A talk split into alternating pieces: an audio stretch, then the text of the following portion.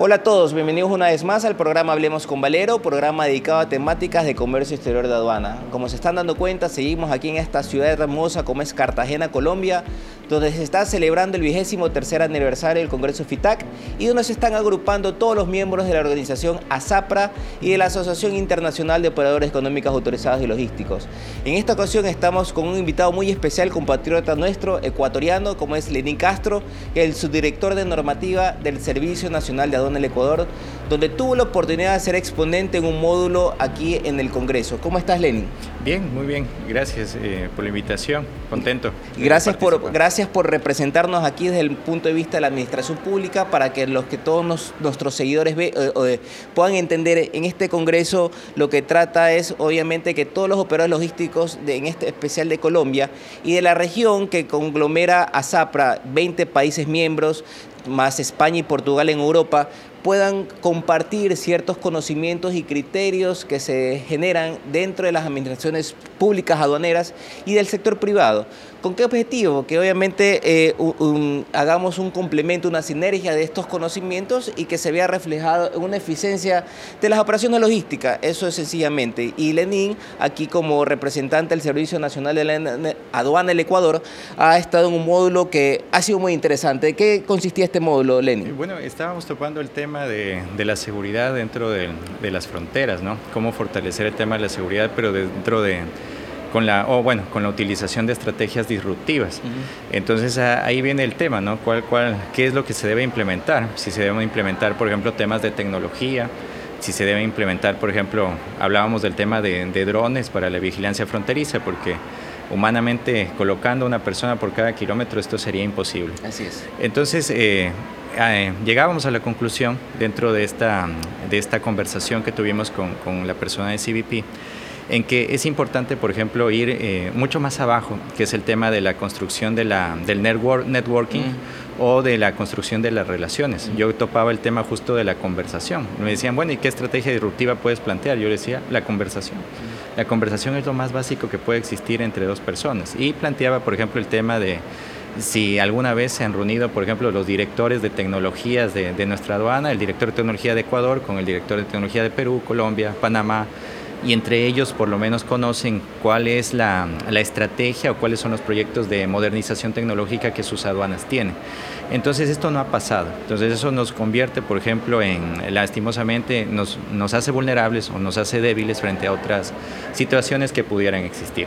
Entonces el Congreso lo que hace es eh, unificarnos, eh, podemos coincidir diferentes directores, subdirectores de aduana, y esa integración eh, para poder conversar de temas eh, que son realidades que se, que se ven en el día a día del tema aduanero. Por ejemplo, resoluciones anticipadas. Conversábamos con Colombia, con Panamá, cómo hacen allá. Y todo eso es sumamente importante. O sea, no, no tenemos dentro de todas las actividades un espacio de discusión, en el buen sentido de la palabra, en donde podamos compartirnos nuestras buenas prácticas y, sentarnos a conversar tranquilamente, porque como les decía en el foro, eh, hay muchas problemáticas que no se solucionan en una hora de reunión se necesita mucho más tiempo y también el tema del sector privado o la participación del sector privado es fundamental. O sea, la aduana tiene que convertirse en un traductor, se puede decir, de la problemática que conoce el sector privado, porque el sector privado vive la problemática eh, todos los días. Eh, sin embargo, veamos este tema como una oportunidad de mejora para sentarnos a conversar y que se pueda entender esos temas. Entonces, mientras mejor se pueda... Eh, saber la raíz del problema, mejor se va a poder plantear una solución. Claro. Entonces, lo que puedo decir, Ricardo, es que el, comercio está en constante movimiento. Eh, no es algo estático, es dinámico y se va transformando a día a día. O sea, la pregunta aquí o la interrogante aquí es de que si nosotros podemos eh, estar a la altura, por decir, o no a la altura, sino estarnos actualizando o estandarizando continuamente el comercio vaya cambiando.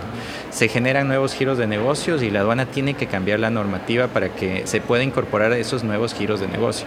Colombia nos lleva años en el tema de, zonas francas, eh, de ventaja. Eh, ya están ellos discutiendo, por ejemplo, qué otras cosas deben mejorar dentro de esta última reforma tributaria que tuvieron. Y República Dominicana tiene muchísimas zonas francas más que Ecuador.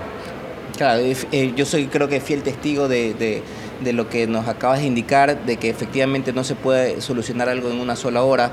Hay que hacer una programación, una agenda, juntamente la administración pública con la empresa privada y especialmente con el agente aduana, con lo cual eh, nosotros nos vemos representados con estos organismos internacionales. Eh, hablábamos con muchos invitados que la, eh, la tecnología verdaderamente después de la pandemia logró que muchas cosas se simplifiquen y algunas veces se confunden que la tecnología puede reemplazar ciertos actores de la cadena, como la agente aduana. Ya lo hemos conversado anteriormente, en algunos países y en la mayoría de los países miembros de la OMA la participación de la gente facultativa por el establecimiento del acuerdo de facilitación al comercio. Y eso efectivamente pues tenemos que seguir la ola de, avance eh, de innovaciones pero es, no es menos cierto que también eh, siendo facultativos, eh, este tipo de operaciones se necesita de un consultor, de un asesor que conozca de nomenclatura, codificación arancelaria, de, valoración de origen. Y eso obviamente no es tan fácil que se lo conozca, eso eh, se necesita pues de muchos años de preparación, de conocimiento técnico, de mucha doctrina.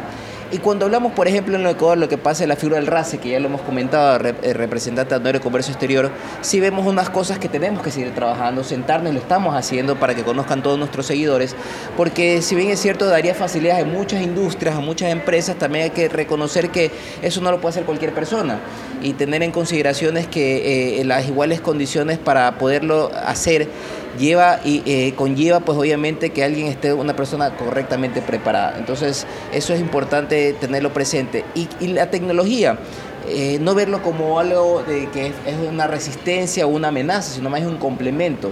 Creo que Ecuador, tú lo sabes, eh, a través del Ecuapaz ha sido reconocido a nivel internacional durante muchos años por, por la eficiencia que ha, ha, logrado mejorar sus procesos.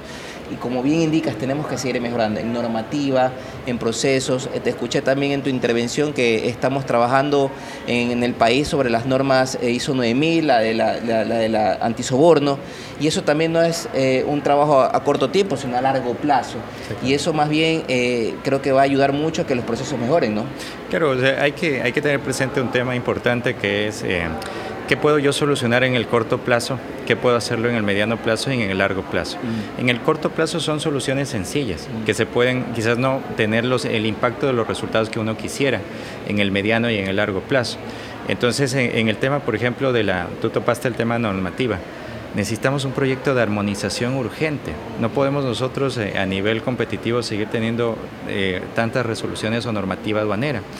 Entonces, encontrar una persona que se conozca las más de 600 eh, resoluciones, instructivos manuales es imposible. Así es. Entonces, ahí yo les invito, nosotros tenemos ya para el año que viene un proyecto ¿sí? de armonización eh, para poder seguir viendo temas, temáticas. No puede pasar una, una, normativa, una resolución más de 10 años sin actualizarse, como pasó con el tema de los requisitos de operadores de comercio exterior.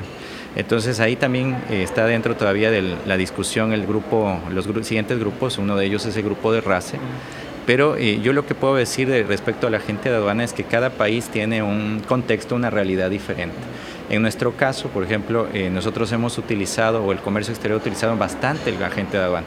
Entonces hay que sacarle el jugo, por así decirlo, a esta parte interesante, interesada, importante de la cadena logística. O sea, ellos, eh, claro, yo digo, tengo los operadores de comercio exterior, eh, en, este tema, pero tengo la gente de aduana que funciona como socio estratégico de la aduana. Así es, auxiliar de la función pública. Exactamente, entonces eh, hay que seguir trabajando, hay que seguirse asentando, hay que establecer un plan para el siguiente año, estamos ya en diciembre, es buenísimo ahorita establecer prioridades y decir, bueno, eh, quisiéramos que se tope esto dentro de resolución. En cuanto en un mes, en dos meses, podemos eh, hacer una hoja de ruta y dentro de nuestro proyecto de, simplificación de trámites, que también lo tenemos, eh, considerar, por ejemplo, temas del sector privado. Es importantísimo el mes de diciembre.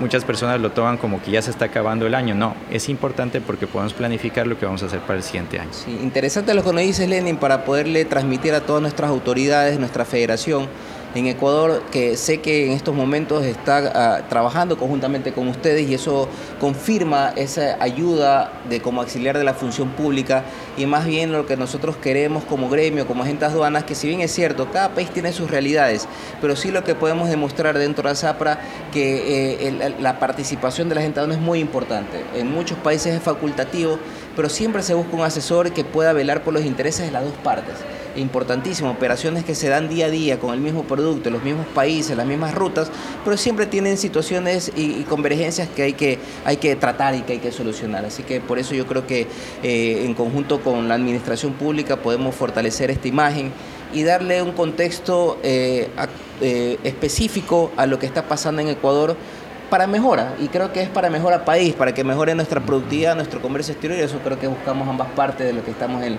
en diferentes escenarios. Así, que Lenny, te agradezco muchísimo por esta oportunidad. gracias a ustedes gracias por, estar aquí. Cuenta con la participación de los agentes de aduana, que el Servicio Nacional de la Aduana del Ecuador siga trabajando en función y en beneficio de todos los usuarios. Y agradecerle a todos ustedes por seguirnos por nuestras redes. No se olvide de darnos likes. Y gracias una vez más. Y nos veremos en un próximo capítulo de Hablemos con Valero. Muchas gracias. Gracias, Gracias, muy amable. Gracias.